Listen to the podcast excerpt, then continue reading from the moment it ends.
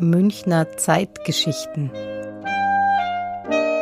Zwangsarbeit in München.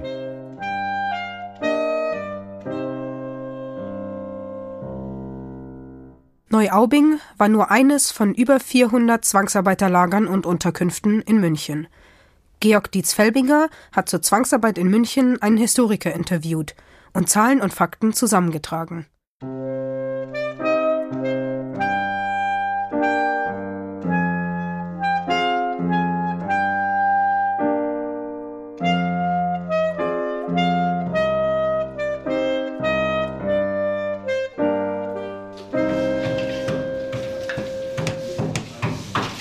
Wir befinden uns am Jahresende 1939. In München werden die ersten Unterkünfte für Zwangsarbeiter eingerichtet.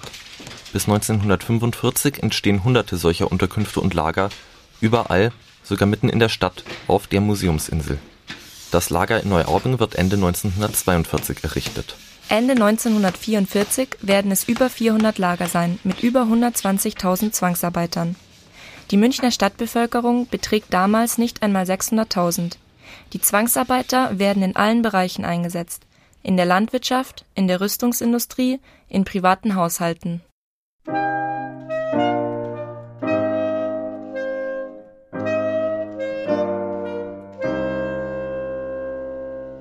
München war für die Kriegswirtschaft wichtig. Warum? Das erklärt Andreas Häusler vom Stadtarchiv München.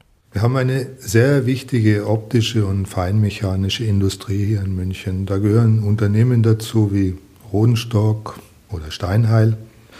Wir haben aber auch die explizite Rüstungsindustrie. Das ist zum Beispiel BMW mit der Flugmotorenfertigung ein ganz wichtiges Unternehmen für die deutsche Luftwaffe mit sehr, sehr vielen Arbeitskräften und damit auch mit vielen Zwangsarbeitern.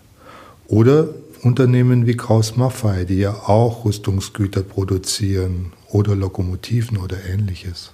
Fast ein Viertel der Zwangsarbeiter war bei BMW im Einsatz. Zum Beispiel in einem Werk im Münchner Norden, in dem Flugmotoren gefertigt wurden.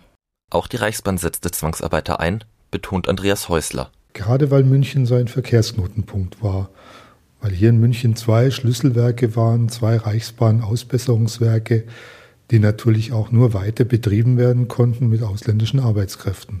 Auch im Werk Neuaubing waren Zwangsarbeiter eingesetzt. Sie mussten Lokomotiven und Waggons reparieren, Gleise in Ordnung halten, aber auch nach Luftangriffen Trümmer beseitigen. Das Reichsbahn-Ausbesserungswerk Neuaubing wurde bei einer Bombardierung 1944 weitgehend zerstört. Den Wiederaufbau mussten vor allem Zwangsarbeiter leisten.